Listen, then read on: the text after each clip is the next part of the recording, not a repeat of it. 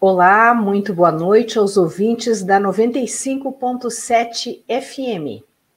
Hoje é quarta-feira, dia 15 de junho. Está começando o programa Justiça e Conservação.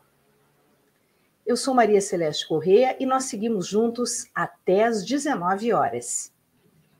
No programa de hoje, a gente começa com um assunto polêmico: um projeto de lei na Assembleia Legislativa o PL 446 prevê a regulamentação da criação em cativeiro de animais silvestres. Cidade grande pode ter uma reserva particular do patrimônio natural? Claro que sim. Vamos conhecer as belezas e histórias da RPPN do sítio Curucutu. Fique com a gente, dentro de 10 segundos.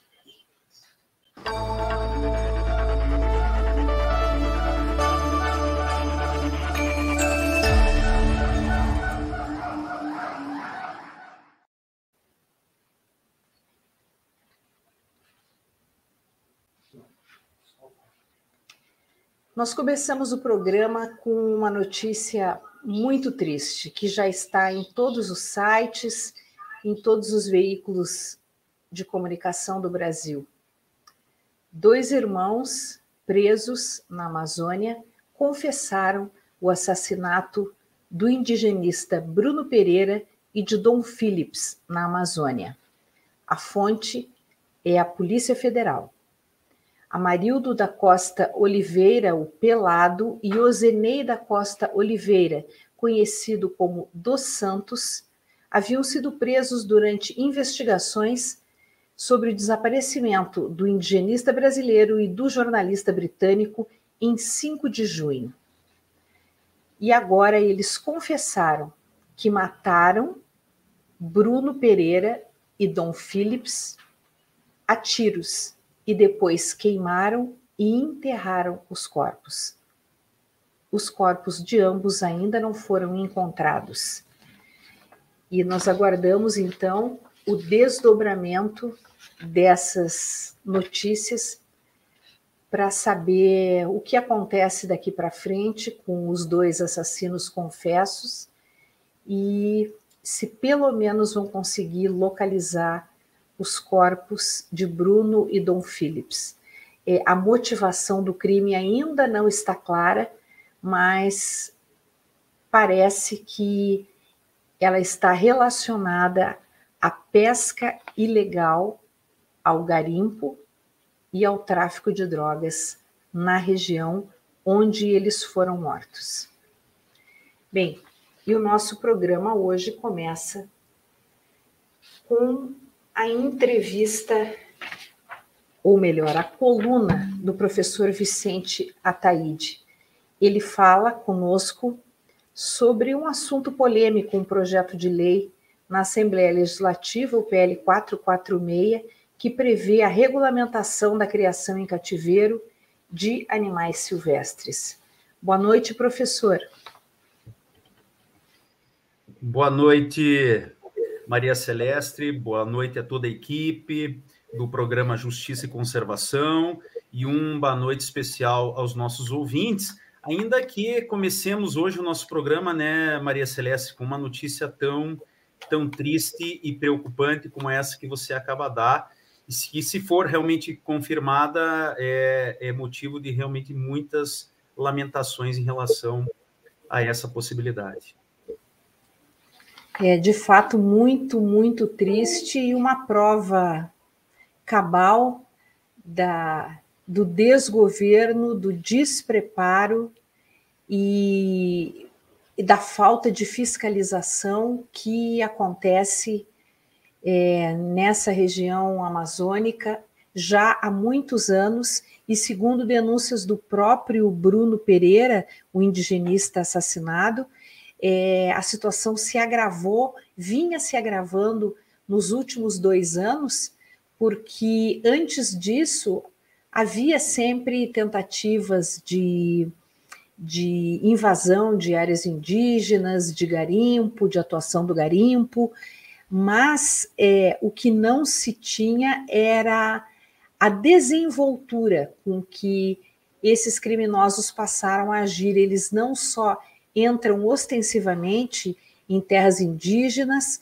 como eles atiram contra bases da FUNAI, dão tiros em propriedades, andam armados e ameaçam as pessoas. Tudo isso, toda essa essa disfarçatez, essa arrogância, acabou, culminou com a morte desse jornalista inglês e do indigenista Bruno. E mais grave do que isso, professor Vicente, a gente tem certeza de que os holofotes só estão voltados para esse caso porque nós temos um estrangeiro envolvido. Nós temos o jornalista Dom Phillips, do jornal The Guardian, porque há um outro indigenista que desapareceu nas mesmas condições há poucos anos atrás, e esse caso continua impune, pouco se fala dele. É a pressão internacional que está fazendo com que essa ação, nesse momento, esteja sendo mais célere, infelizmente. Professor, é, vamos então entrar no nosso tema. É, como é que está a situação desse projeto de lei na Assembleia? Muito bem, Maria Celeste. Esse era o tema da nossa coluna da semana passada, né? Da, da quarta-feira da semana passada, mas que nós não pudemos tratar é, é, a respeito, porque nós tivemos uma quarta-feira bastante, bastante intensa, quarta-feira passada, com a votação na Câmara dos Deputados do PL da caça, da liberação da caça, e do PL concomitantemente, por outro lado, o PL animal não é coisa. Né? Então, nós acabamos dedicando a nossa coluna exclusivamente a esse assunto. Mas agora, é, é, Maria Celeste, nós retomamos é, o tema do projeto de lei estadual aqui da, que está tramitando na Assembleia Legislativa do Estado do Paraná, que é o PL 466 de 2021, que é, é um projeto de lei da iniciativa, Maria Celeste, de vários deputados. Né? São vários deputados que apresentaram em conjunto esse projeto de lei. Ele está tramitando na Assembleia e, neste momento, ele tramita na comissão. Veja o nome, eu, acho muito, eu achei muito interessante é, o nome da comissão. Comissão de Ecologia, Meio Ambiente e Proteção dos Animais, da Assembleia Legislativa do Estado do Paraná. Eu tive a, a, a honra de ser convidado a participar da última sessão da Comissão do Meio Ambiente de Proteção dos Animais, sob a presidência do deputado Goura, né?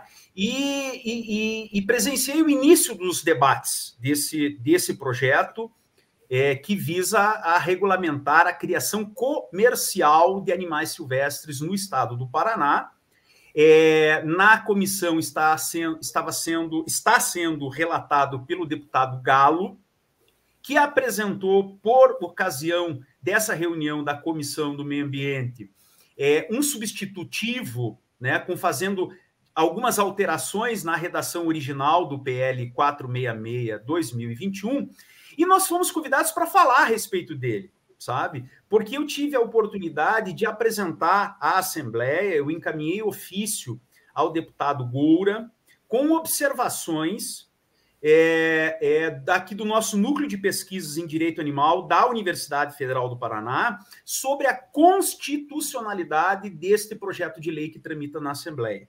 E esse é o tema, Maria é, Celeste, que eu gostaria de de tratar nesse nosso programa. Será que é possível realmente é, o Estado, Assembleia Legislativa, regulamentar e, consequentemente, é, é possibilitar o comércio de animais silvestres, a criação comercial que vise, por, portanto, transformar animais silvestres ou em pets, animais de estimação, ou o que é pior, convenhamos, transformar animais silvestres em gado, né? E para a produção de carne, aproveitamento de pele, penas, etc.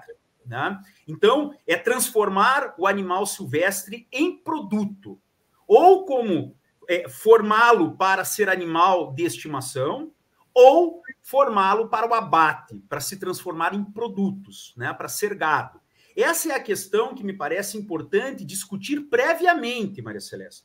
Não é possível submeter à Assembleia um projeto, né, é, é, é, tramitar esse projeto sem antes é, saber da viabilidade constitucional da comercialização de animais silvestres. A Constituição Federal, é verdade, ela permite, ela protege, de certa forma, a pecuária. Né? Mas estamos falando, quando falamos em pecuária, em animais que são criados com esse fim, são animais domesticados, domésticos para esse fim. Agora, aqui é outro, é outro ambiente. Aqui nós estamos falando de animais silvestres, é em que a proposta permite a criação comercial, a criação com a finalidade de transformar animais silvestres ou em pets ou em gado. Essa é a questão que, eu, que, eu, é, que foi objeto do meu parecer, contrário à constitucionalidade é, deste projeto de lei. Já encaminhei a todos os deputados da Comissão de Meio Ambiente, Ecologia, Meio Ambiente e Proteção é, dos Animais, encaminhei especialmente ao presidente dessa comissão, e eu acredito que eu não esteja sozinho. Maria Celeste, nessa, nessa percepção sobre a viabilidade técnica constitucional desse projeto de lei. Professor, é, nesse momento, então, o projeto está sendo analisado na Comissão de Ecologia e Meio Ambiente da Assembleia. Quais e são os próximos... animais? É, é, é. é esse que é importante frisar. Essa comissão também se destina a proteger os animais. Exato, exato pelo, digamos, pelo, pela característica, o, características do projeto, pelo tema central do projeto, é a única comissão a que se destinaria, por mais paradoxal e, e absurdo que isso pareça, e de fato é. É mas daqui para frente, professor, quanto tempo mais ou menos esse projeto fica nessa comissão e como segue a tramitação dele? É, quando nós estivemos na, na Assembleia, algumas semanas atrás, exatamente o objetivo, nós fomos convidados, eu digo nós, eu, enquanto professor da Universidade Federal do Paraná, para trazer é, informações ou contribuir para o debate mais jurídico a respeito de, do tema, da constitucionalidade desse projeto, mas também nós tínhamos lá representantes do Conselho Estadual dos Direitos Animais, né? Nós tínhamos representantes de outros setores também é, levando essa preocupação é, sobre as consequências da aprovação deste projeto de lei. Mas acabamos não falando. Não, não, não nos foi possível falar, porque um dos deputados, o deputado Marco Nunes, pediu visto. Então, houve uma. Um, o processo está. O processo legislativo está esperando o retorno é, do deputado Marco Nunes, que vai retornar à, à, à comissão para votação do relatório e do substitutivo apresentado pelo deputado Galo. Mas é, é, é, importantíssimo que a sociedade paranaense saiba que esse projeto de lei ainda não foi submetido a um debate público.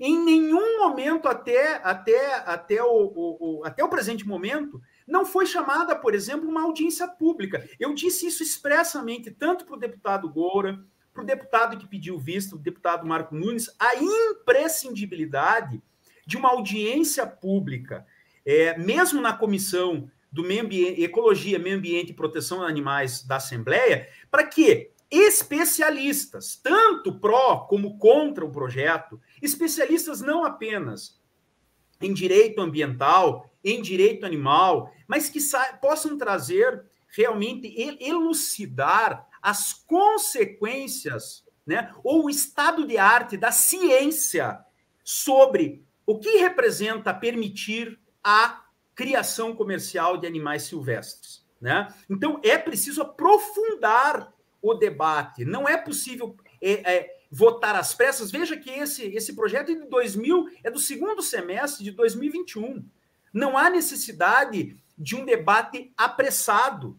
É necessário que os deputados estaduais realmente possam receber informações é, científicas. É, é, é, é, Maria Celeste, me permita usar essa expressão. É preciso desmistificar algumas questões que tramitam ou que envolvem a, a questão da criação comerciais de animais silvestres. Em primeiro lugar, é, é preciso desnaturalizar esse debate, de achar que é normal, não é possível é, tratar com normalidade, achar que comércio de animais silvestres é algo absolutamente normal e rotineiro. Não é. Né? Sim, os animais que são submetidos à pecuária, os animais é, é, domésticos de estimação, nós não estamos falando aqui de cães e gatos. Nós estamos falando aqui de animais que têm um valor ecológico. A Constituição Federal ela protege os animais, a fauna, exatamente proibindo quaisquer práticas que possam comprometer a função ecológica da fauna. Então, isso não pode deixar de ser considerado. E com outro, com outro viés também, Maria Celeste. Nós temos repetido a exaustão que a Constituição Federal Brasileira e muitas leis infraconstitucionais precedentes dos tribunais superiores já albergam a ideia de que os animais não são coisas.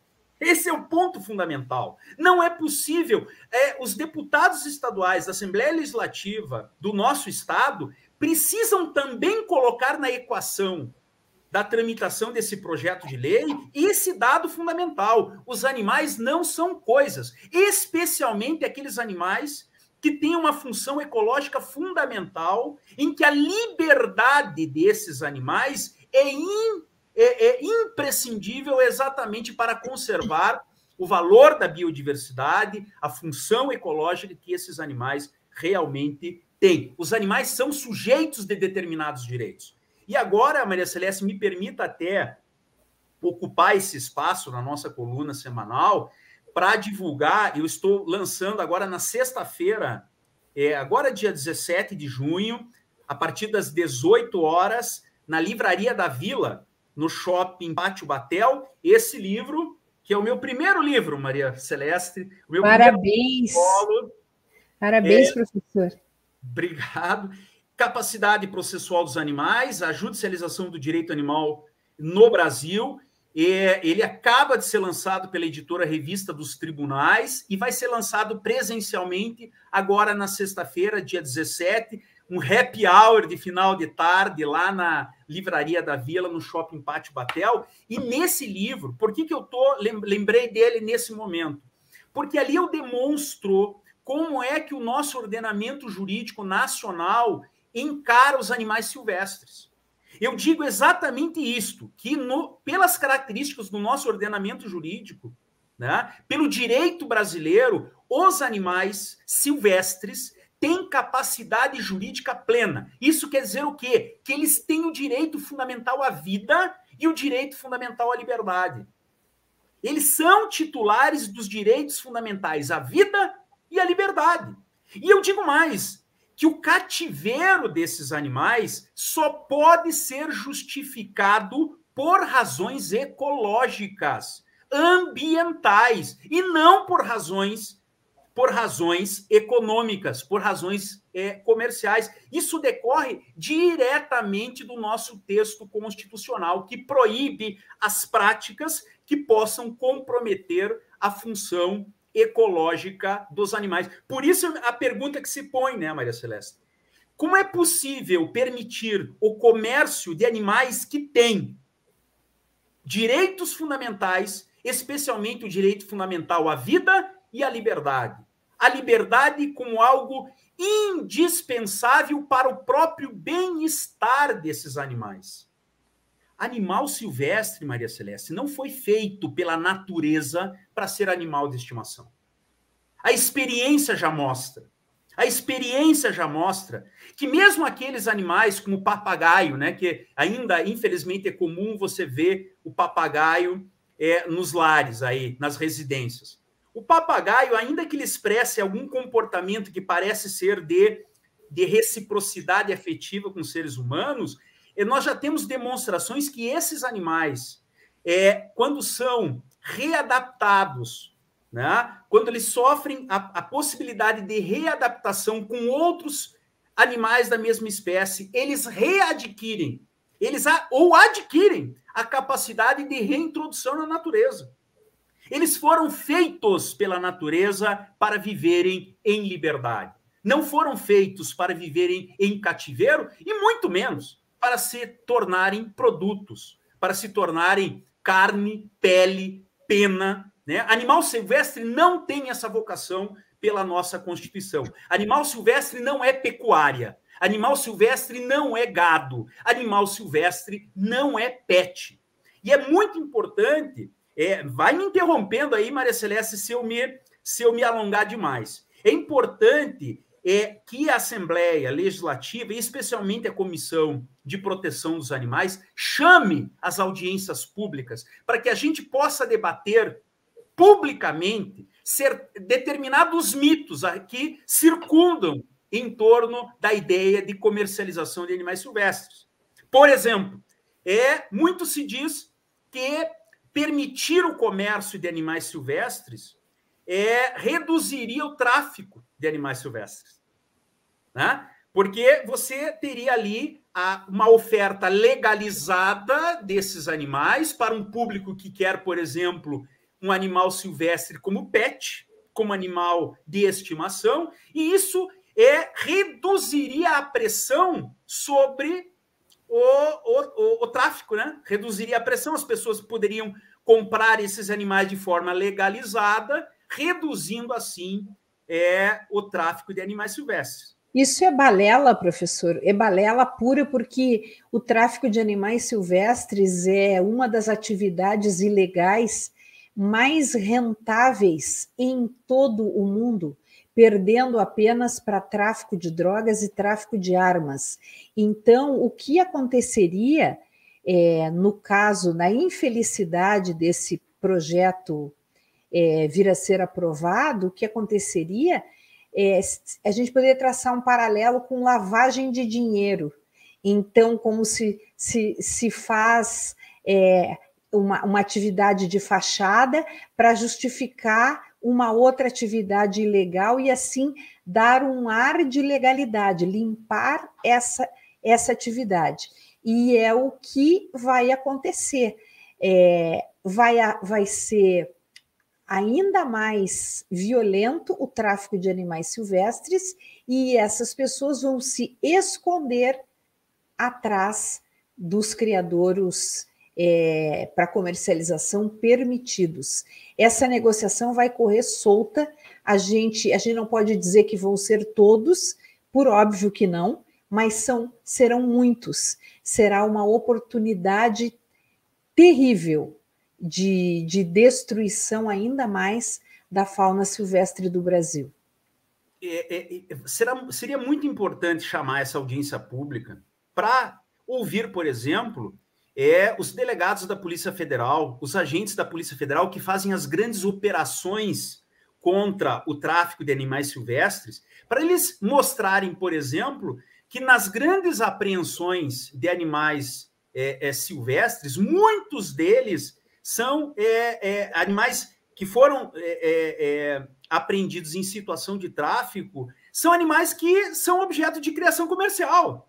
A grande parcela dos animais apreendidos no tráfico são animais que têm sido objeto de criação comercial. Ou seja, isso demonstra essas operações, grandes operações policiais contra o tráfico, é, demonstram que a criação comercial ela não impacta os números do tráfico, porque o tráfico sempre consegue um valor melhor, infelizmente.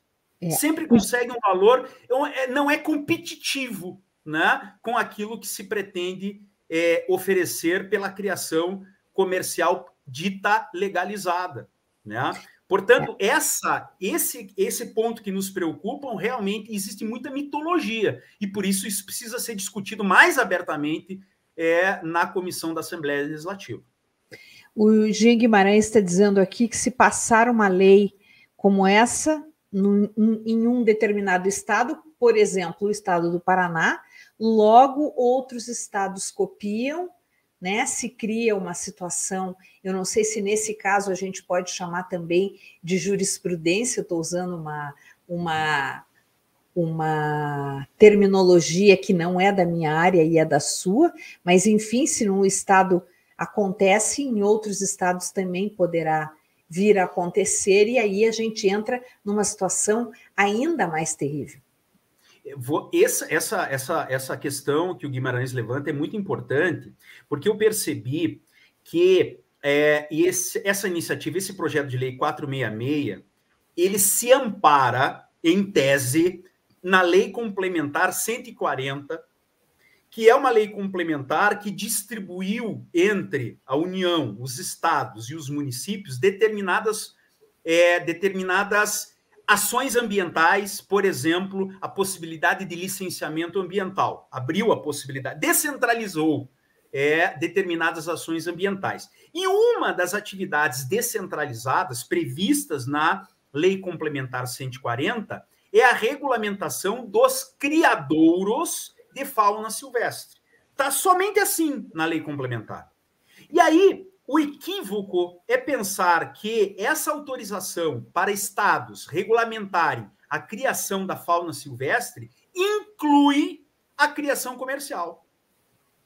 Exatamente, Sim, como eu é disse. É preciso distinguir: os criadouros são locais é, para os quais são destinados animais que foram ou encontrados feridos, ou foram vítima de tentativa de tráfico foram, é, às vezes, animais que caíram do ninho, que a mãe foi abatida, os pais foram abatidos, é, enfim, a esses animais são animais doentes encontrados que acabam sendo levados para criadouros silvestres pelo próprio IBAMA, pela própria Polícia Ambiental, de uma forma regularizada, de uma forma totalmente às claras, e esses criadores fazem um papel extraordinário, benemérito de cuidar desses animais até que eles possam ser reintroduzidos à natureza.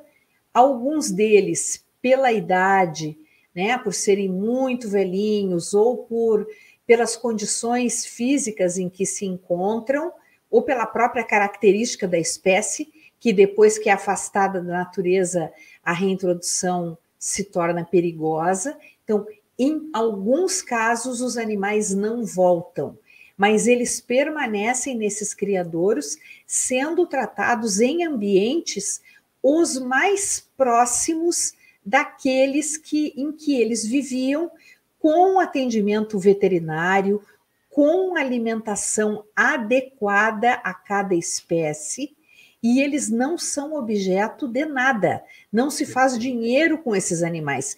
Pelo contrário, os donos dos criadouros gastam todo o dinheiro que tem e que não tem cuidando de animais por uma doação de vida, por uma escolha de vida. Isso não envolve comércio, de maneira nenhuma. Você acertou em cheio, Maria Celeste. A interpretação que se deve dar é, ao artigo 7, salvo engano, da Lei Complementar 140, é exatamente nesse sentido.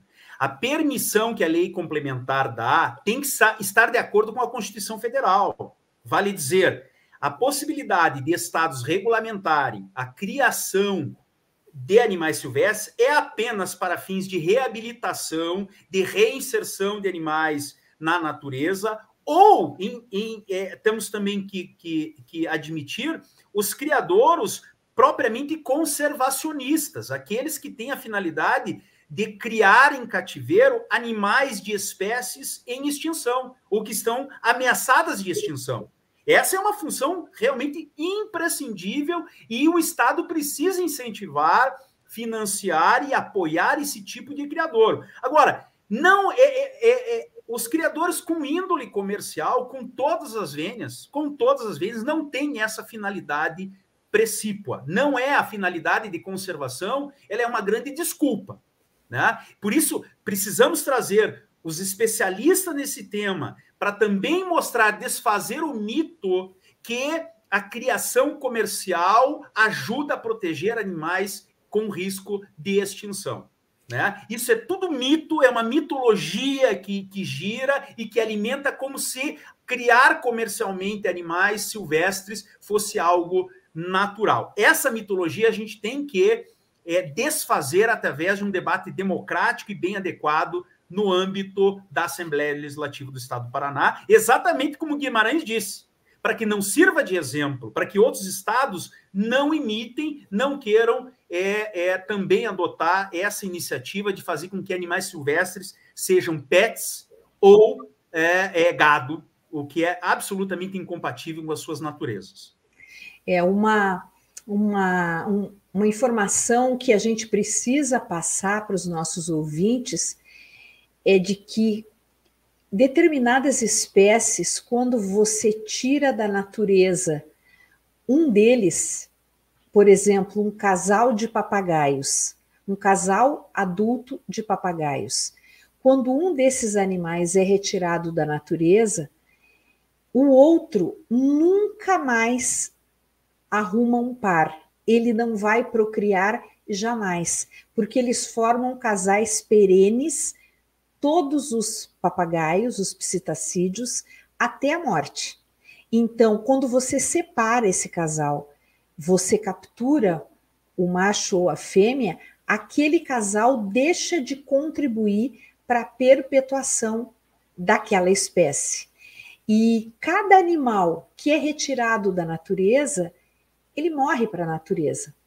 Ele, ele, ele vai ter uma outra serventia que interessa aos humanos e não interessa à natureza, não interessa aquela espécie e não interessa todas as interações ecológicas que decorrem da presença de cada um desses animais nos seus habitats naturais. Então a gente precisa compreender que quando a gente tira um animal do seu ambiente, a gente não apenas destrói aquela família, mas a gente destrói um pouco do futuro daquela espécie e até mesmo do ecossistema que aquele animal habita, porque eles contribuem sim para a disseminação de sementes e eles têm outras funções ecológicas dentro dos seus ambientes.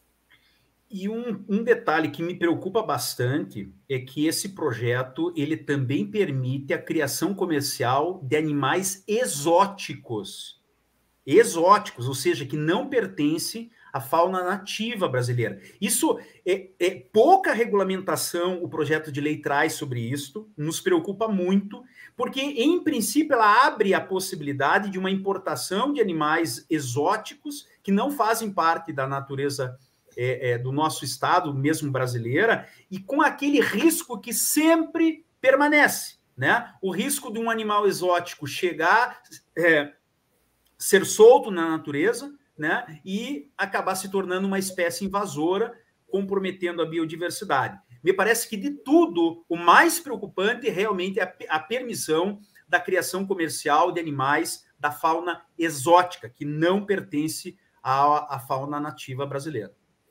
É, acontece muito isso no Brasil, é, não só com animais exóticos, mas também com animais trazidos de outros ambientes.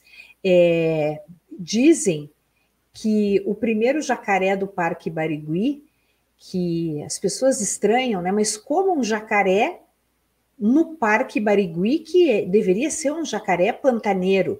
Isso é coisa de algum arrependido que trouxe o bichinho, achou a coisa mais linda do mundo, aquele bichinho pequenininho, enquanto ele tinha 20, 30 centímetros. Depois a coisa complica as pessoas não sabem o que fazer e libertam os animais. O destino do jacaré do Parque Barigui foi tranquilo, mas da maioria dos outros animais não é assim, e eles de fato se tornam invasores em outra, outros biomas, em outros ecossistemas, e os que conseguem se reproduzir, como é o caso daquele grande, tem um sapo africano muito grande que vem invadindo o interior do Brasil e isso traz muito prejuízo a muitas espécies. E a partir do momento, você falou um ponto muito importante.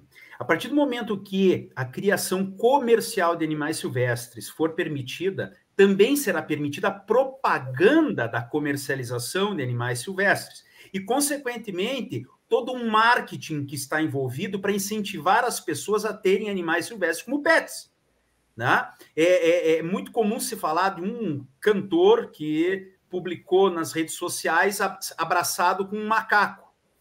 E é, é aquele, aquele, aquela foto desse cantor famoso abraçado com um macaco já incentivou muitas pessoas a pensar: ah, eu também quero ter um macaco como aquele, como aquele cantor tem. E as pessoas começam a buscar os meios de como ter um animal como aquele. E quando elas se deparam com a situação de que aquele animal é, é, é, é o preço dele no mercado via tráfico é muito menor, elas acabam adquirindo o animal no mercado clandestino, no mercado negro, né? E, e se deparam com a situação de que elas não têm preparo e capacitação para atender às necessidades, às cinco liberdades, as necessidades de bem-estar daquele animal. E aí acontece exatamente o que você disse: é o abandono. E o abandono de animal silvestre não é a mesma coisa que abandono de cão e gato porque o animal silvestre tem outras, é, é, outras é, é, outro comportamento, outra maneira de interagir no meio ambiente e que pode vir a se tornar uma espécie é, invasora e é, realmente trazer prejuízos para o meio ambiente. Por isso que eu digo, ninguém, não há preparo nem do próprio animal, nem das pessoas para se tornarem é, é, tutoras de animais silvestres. Animal silvestre não foi feito para ser pet.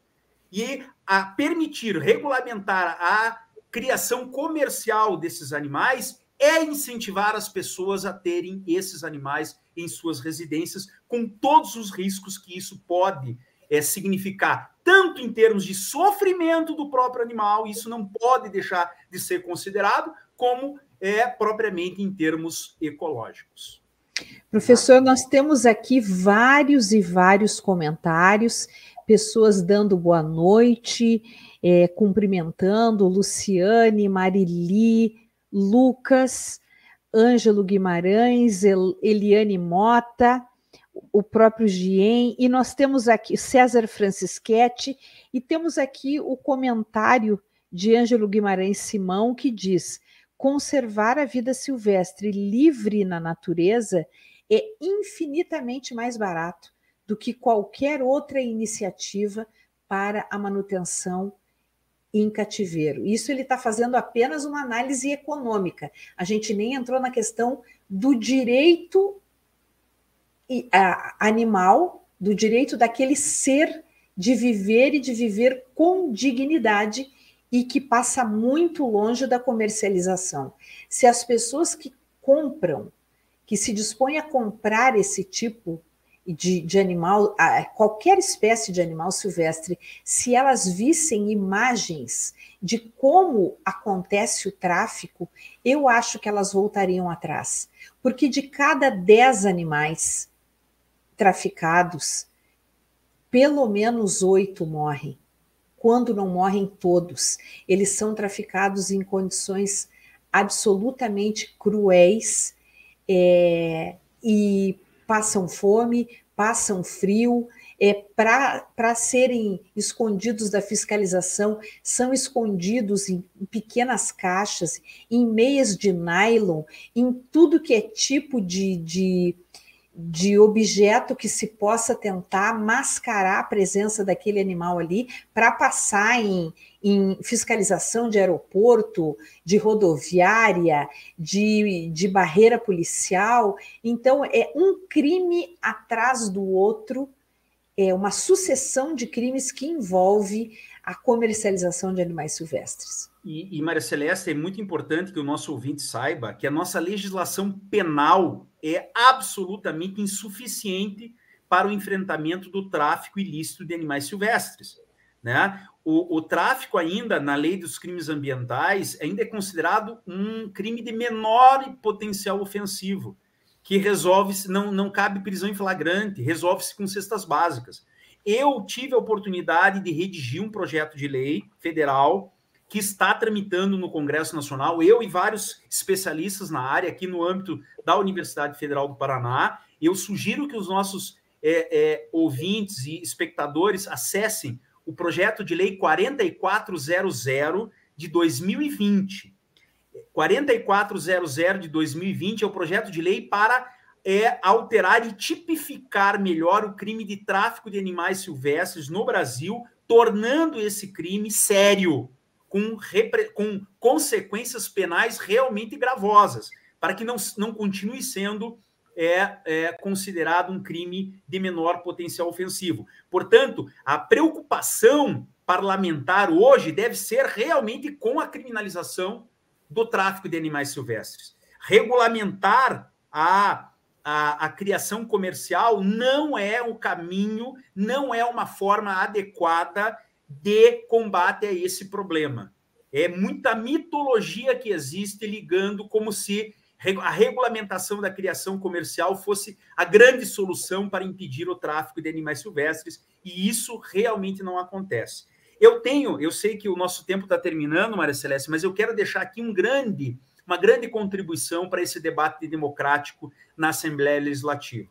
Eu gostaria de convidar aos deputados é, da Comissão do Meio Ambiente, Ecologia e Proteção dos Animais. Eu gostaria convidar a Secretaria do Meio Ambiente, de Turismo e Meio Ambiente do Estado do Paraná.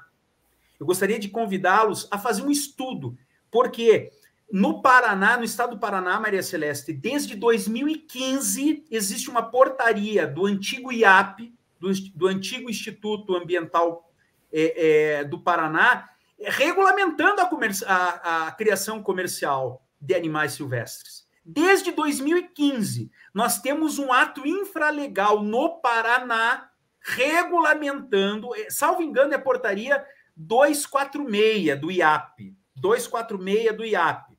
Ora, se nós temos a regulamentação da criação comercial desde 2015, se, se existem criadouros comerciais de animais silvestres no Paraná desde aquela época, ora, nós temos condições de fazer um levantamento de dados, um diagnóstico, estatísticas para ver se de lá para cá, como é que ficou a situação dos animais silvestres? Diminuiu o tráfico de animais silvestres é, é, no Paraná? A questão é, da proteção da fauna silvestre melhorou, né? Nós tivemos aí uma, um melhoramento da situação dos animais silvestres no estado do Paraná. Houve uma contribuição efetiva dessa criação comercial para a conservação das espécies. Ora, tá, tá aí o que os deputados precisam. Esse estudo ele tem que preceder a aprovação de um projeto como esse.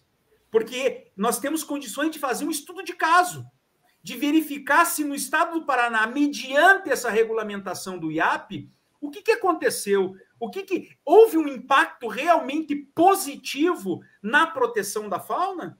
E aí, quem vai ter que mostrar isso é aquele que cria animais silvestres para fins comerciais no estado do Paraná, sob a égide dessa portaria do IAP. Eles vão ter que demonstrar os benefícios que trouxeram para a biodiversidade paranaense, não apenas o lucro, né? Não, o benefício não pode ser apenas o lucro com o comércio de animais silvestres. E esse é um dado que precisa ser submetido, precisa anteceder os debates na Comissão de Proteção dos Animais da Assembleia Legislativa do Estado do Paraná.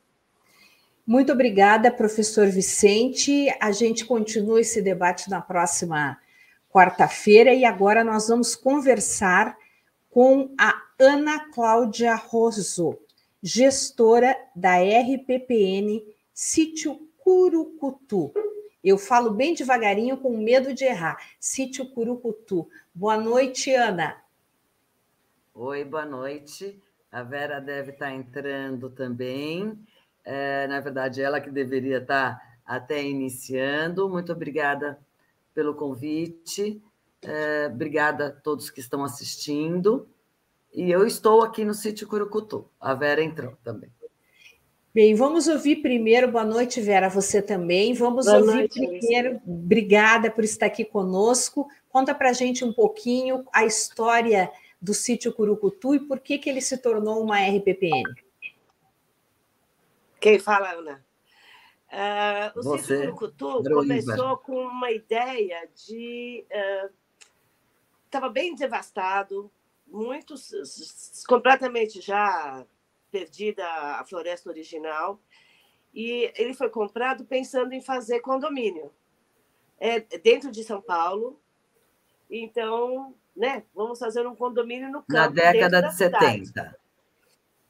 Tem umas imagens que o Guilherme pode pôr, que tem umas, uh, umas datas, Guilherme. É, o Guilherme já pode ir colocando as imagens à medida que elas vão falando. Isso. Daí ele começou primeiro a reflorestar como ele imaginava, porque não existia internet, os recursos uh, técnicos eram bem esparsos, né? Então, ele começou a reflorestar como se conhecia reflorestar uh, nos anos 70. Daí ele começou a pensar, não, vamos começar também a plantar coisas. A mãe era farmacêutica, uh, coisas que possam ser usadas para princípios ativos. Então, vamos plantar uh, sabugueiro e tal. E nisso, essa, essa floresta foi se formando. Olha, em 86, ela, como ela estava devastada, e agora já bem bastante formada. Então, uh, quando, quando surgiu a, o conceito de RPPN, ele falou: ah, vamos entrar, fazer uma RPPN também aqui. E tem uma parte. O meu pai, que é dono daqui, que é o Jaime Vitarroso, né? Na verdade, é. ele que. Uh, e, e, na verdade, quando ele, ele, ele fez a RPPN, que é a nossa RPPN de 95, tem essa questão de, de passar de pai para filho, porque ela é perene, né? Sim. E conte para a gente, Ana, como, que tipo de de animais vocês encontram hoje aí com essa recuperação da vegetação tão extraordinária que vocês conseguiram em, em vi, nos primeiros 20 anos e depois de lá para cá, né, de 86 para cá, como é que se comportou a fauna voltando para dentro do sítio de vocês? É, a Vera acabou comprando as câmeras trap, que eu acho que é, todas as unidades de conservação deveriam ter. Está em animais, Guilherme. É, eu acho que é porque durante o dia isso é como era antigamente, né? Então era muito devastada porque na década de 50 esse é meu pai que passou, esse é o Sr. João que fez os viveiros para começar o reflorestamento aqui é, na RPPN e na verdade meu pai deu todo eu vou voltar um pouquinho, Maria Celeste, eu estou indo conforme as imagens, tá?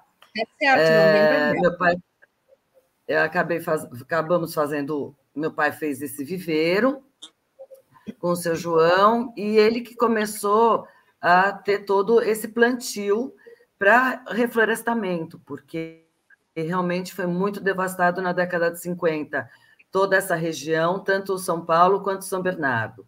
Nós estamos na zona sul do extremo sul de São Paulo, da cidade de São Paulo. Meu pai fez cinco açudes, esse é um deles. Uh, aceros maravilhosos para não passar o fogo.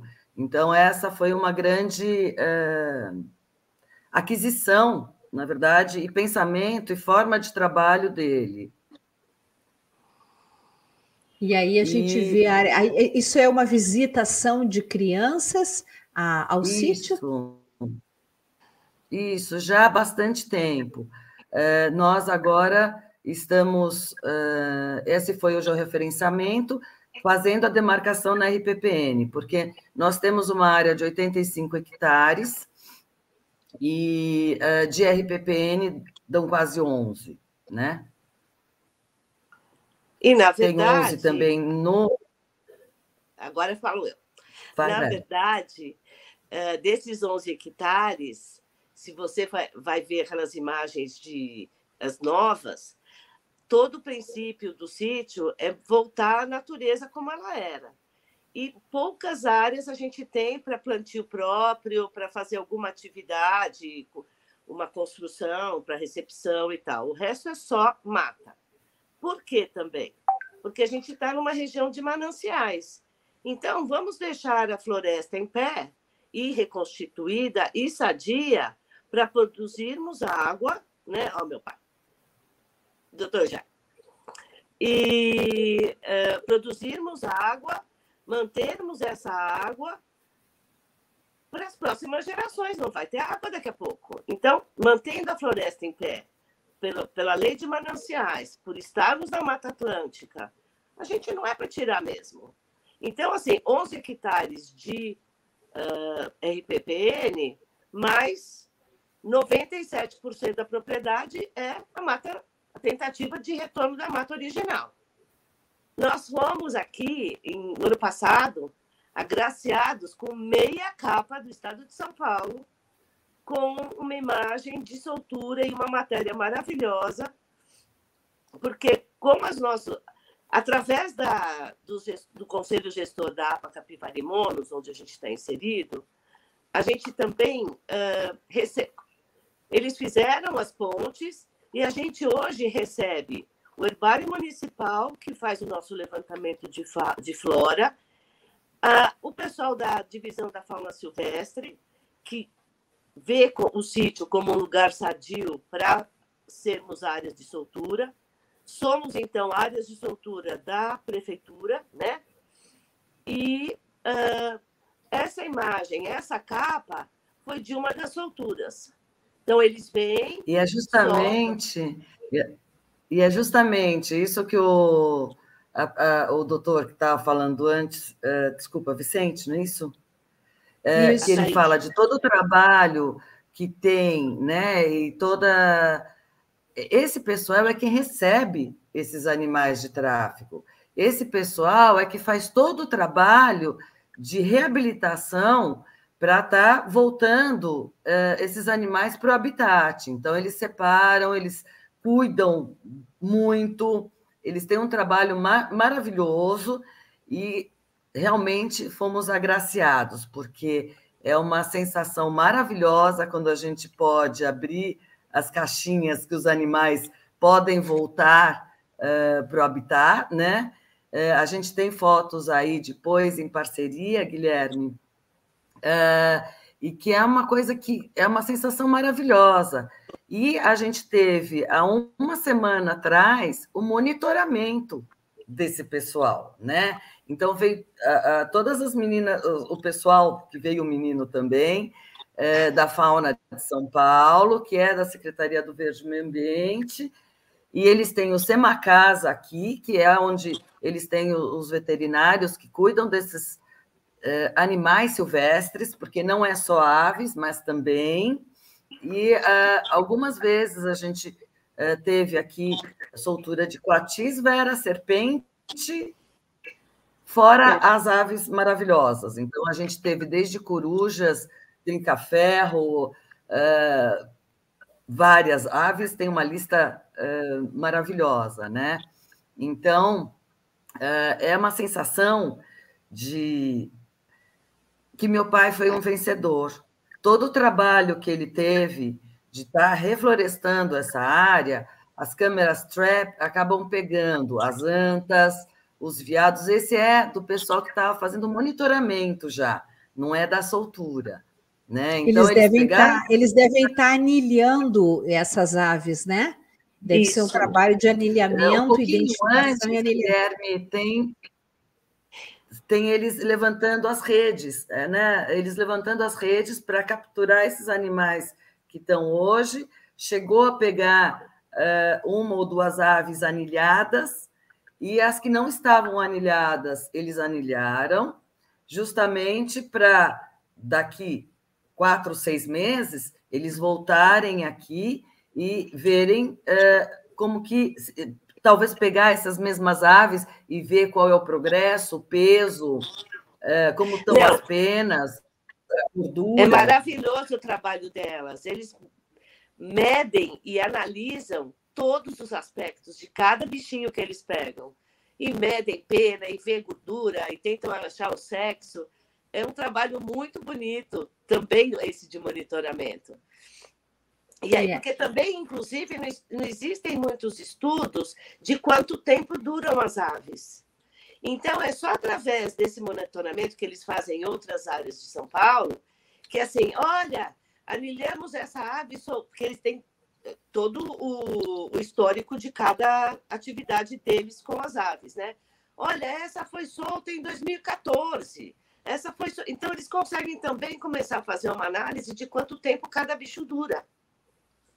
Né? De idade mesmo. É, existe também a análise quando eles, quando as espécies são migratórias, em uhum. que outros locais as aves que foram anilhadas numa determinada região, até onde elas chegaram e quando chegaram. Muitas vezes voltam. Agora, o fato de é, pesquisadores, cientistas estarem realizando esses estudos na área de vocês é a maior prova da pujança da floresta que vocês vêm construindo desde 1986. É, é verdade, porque inclusive nas nossas câmeras você pega então uh, desde tatus e veados e caxinguelê e tal, mas as ancas tem de monte, de monte. Não tem uma câmera trap que não tenha uma imagem de anta além de outros. A gente já teve a anta bebezinha, que parece uma melancia, né? E, na verdade, a, a, todas essas aves, a anta, que é uma disseminadora de, de, de sementes, né? Então, quer dizer, é, é aquela coisa, o meu pai realmente começou a plantar e com esses bichos a mata acaba se multiplicando mais ainda, graças a eles estarem também aqui, né? A gente tá tem, tem uma, uma, um depoimento aqui, uma mensagem de Luciane Marques. Ela diz admirável trabalho da RPPN Curucutu. E aqui outras mensagens. É, Maria Cristina Veiland Vieira, parabéns pelo valioso trabalho de reflorestamento. E, e outras mensagens parabenizando vocês. Ângelo Guimarães Simão, as RPPN são importantes áreas para o refúgio da fauna silvestre. É isso mesmo. Vocês têm muitos observadores de aves que vão aí para a área de vocês, né? Também. Exato. Também. A gente começou, a gente começou com um grupo de uma vizinha minha, que foi muito importante, e o Goa com o Miguel Magro, que vem fazendo um levantamento aqui é, muito importante né? E aumentando a no, nossa lista no eBird, eh, demonstrando qual é eh, as aves que eles encontram por aqui. Então, eu acho que a gente tem muito que agradecer, sabe, Maria Celeste? A gente tem muito a agradecer eh, todas essas pessoas, né? O pessoal da APA Capivarimonos, o pessoal da Polícia Militar de São Bernardo, que nos dá muito apoio. A gente tem os Cabrais ao infinito, nós temos inclusive a CAID, a Casa de Agricultura aqui do lado, que vem multiplicando também, e a gente requerendo outras mudas de árvores frutíferas, né? de coisas que possam estar tá, uh, implementando bastante aqui. Eu acho que tem. Ah, a gente está inserido é, com a Secretaria do Verde e Meio Ambiente na trilha Interparques, que é uma trilha de longa distância. Com a construção do Rodoanel, acabaram construindo muitos parques naturais. E é, a gente, nós somos a RPPN que está dentro, inserida nisso, junto com o Núcleo Curucutu, que é um parque estadual aqui do lado. A gente tem muita ajuda desses gestores desses parques, quando a gente requer, a gente precisa de alguma ajuda uh, de informação, de como está procedendo com alguma coisa, eu acho que é uma coisa que a gente uh, precisa muito estar tá, uh, agradecendo, né? E a gente tem uma trilha também de bikers que passa aqui na frente, que é a Caminhos da Mata Atlântica. eu acredito que passe aí é, eles chegam em Curitiba, será que o, o Chico pode dizer alguma coisa, se ele estiver aí? A gente tem um pessoal que veio fazer fossa uh, biodigestora, que é a Sapiência, eles vieram com um projeto, então, quer dizer, eu acho que a gente tem é, muito a agradecer todas essas pessoas que estão nos ajudando a dar uma sequência para a forma correta ambiental, né? É, porque muita coisa mudou na década de 80, a gente ainda tem muitos pinheiros aqui dentro, né? Mas é um caminho para estar tá, uh, fazendo essa mudança, né? Então a gente está começando com algumas coisas, muito difícil da gente estar tá conseguindo dinheiro. Meu pai é que banca aqui tudo, né? Ele continua bancando. Esse ano fomos a palavra agraciado, eu acho que vale também com o, o edital da Fundação Florestal, que é o PSA, né? É, um valor muito baixo para o que a gente precisa aqui dentro, mas é um start. E é, bem, o turismo que a gente está é, inserido é o polo ecoturístico de Parelheiros e com os birdwatchers, né? Que a gente é realmente a nossa, o nosso foco, porque Ana, é, são pessoas que vêm trazendo eu, o Ana, respeito pela, pelo meio eu vou ambiente, precisar né? interromper vocês. Desculpe, eu vou precisar interromper vocês. Eu agradeço demais a Vera e a Ana Rosso por essa participação, mas o nosso programa agora tem que entrar a voz do Brasil, então a gente vai ter que encerrar. Muito obrigada, muito obrigada, muito obrigada a todos os ouvintes. O programa Justiça e Conservação volta amanhã. Muito obrigada e até lá.